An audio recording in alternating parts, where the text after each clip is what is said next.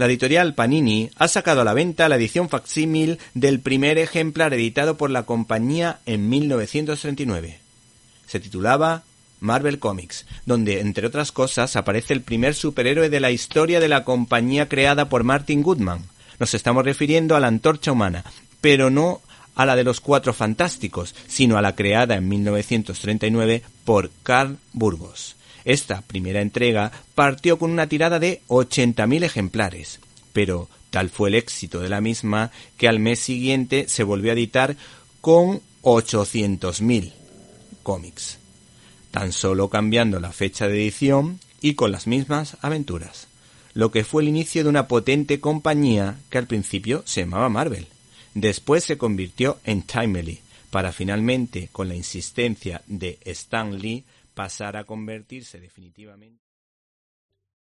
¿Te está gustando este episodio? Hazte fan desde el botón Apoyar del podcast de Nivos. Elige tu aportación y podrás escuchar este y el resto de sus episodios extra. Además, ayudarás a su productor a seguir creando contenido con la misma pasión y dedicación.